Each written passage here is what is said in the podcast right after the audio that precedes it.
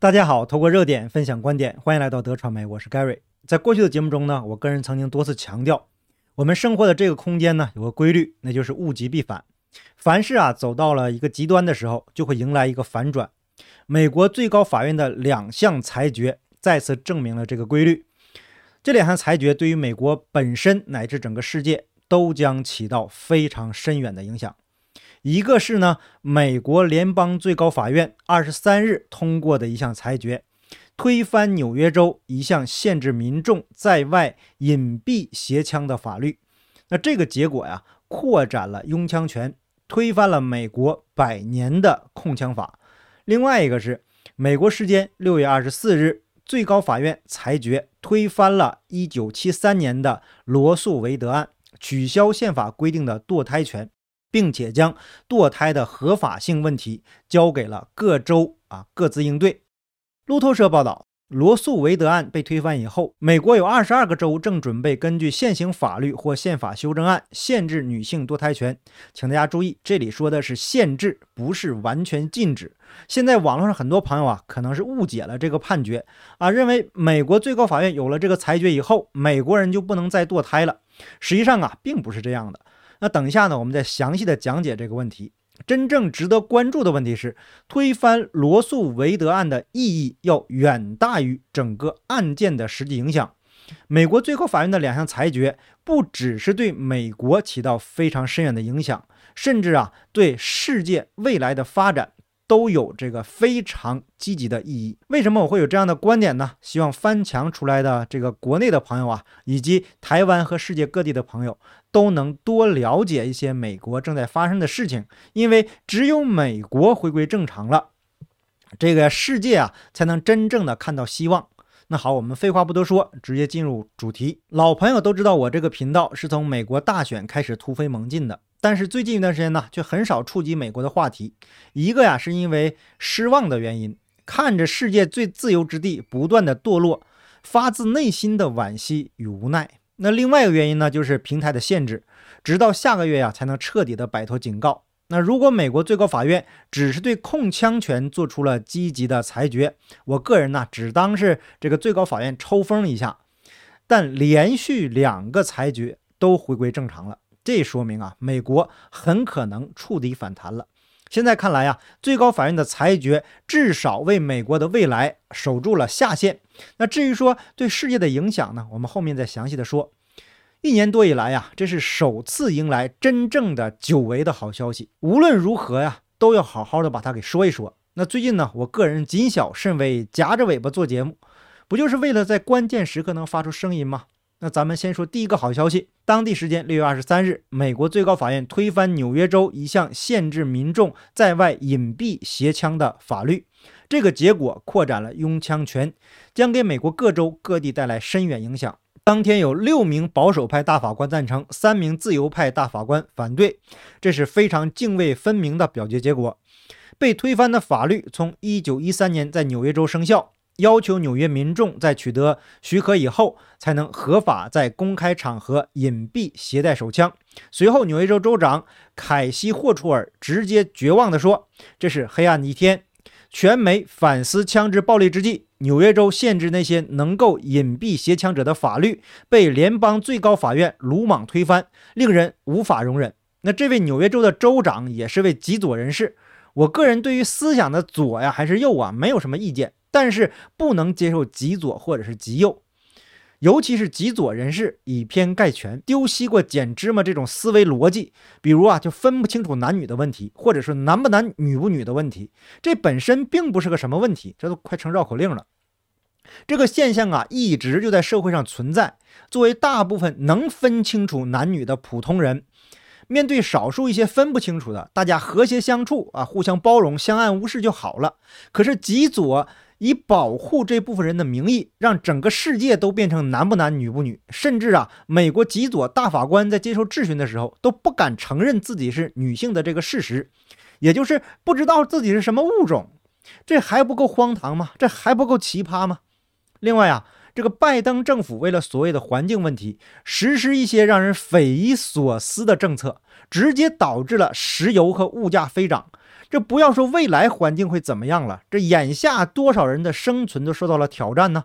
而一场俄乌战争对于环境又造成了多大的破坏呢？那拜登的极左政策就是丢西瓜捡芝麻，基本的数学问题都算不明白。那至于说美国人拥有枪支的问题，就像菜刀能做饭也能砍人是一个道理。问题不在于枪，而在于人。解决了人的问题啊，枪它根本就不是个问题。那如果人的问题无法解决，比如说这个，如果目前啊极左势力掌权了，让整个世界狂奔向共产主义，那么美国它早晚会有那么一天将遭受中国人现在的苦难，而且呢没有任何反抗的机会。中共用谎言跟暴力夺权到现在。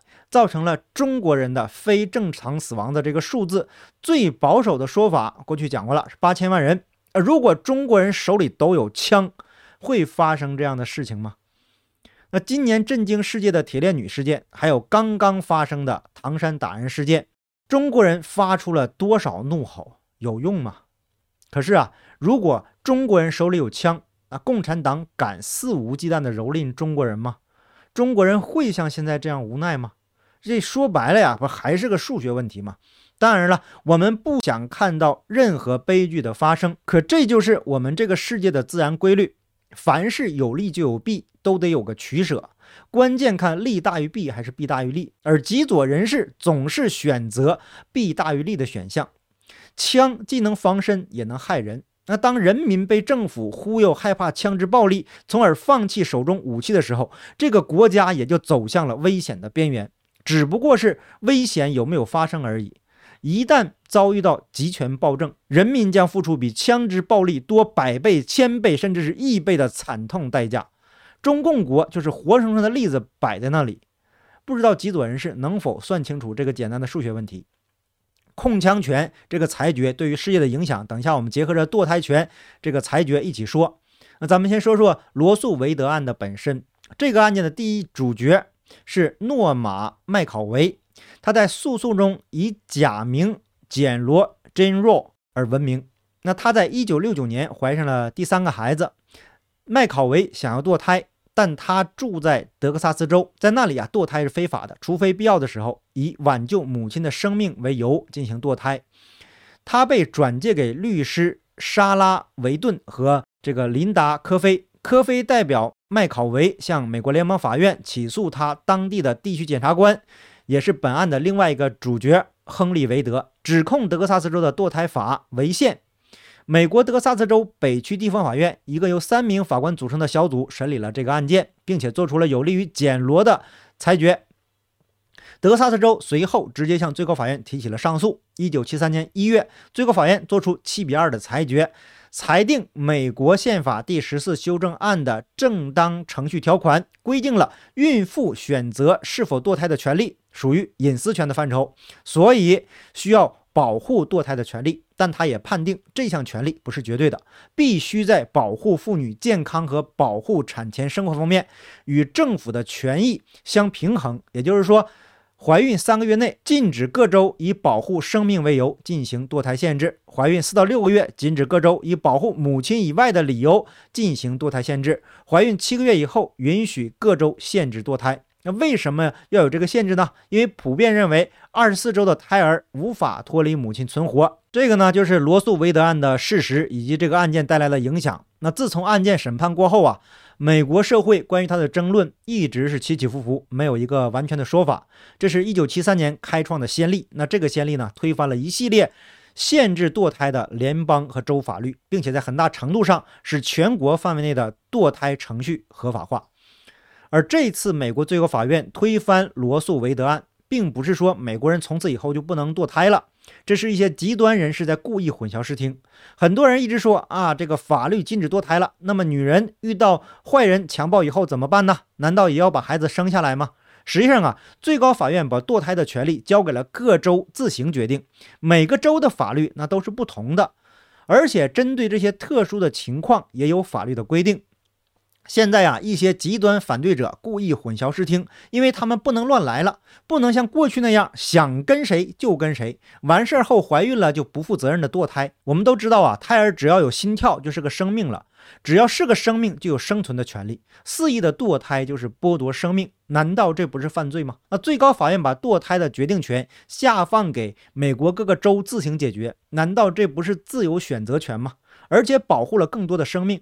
但是这个法案确实剥夺了放纵肉欲这些人呢享受他们所谓的快乐的权利，因为再乱来就要考虑到负责任的问题了。当然，凡事有利就有弊。那这次最高法院对于堕胎权的裁决，客观上造成了极左人士又一次站在一起。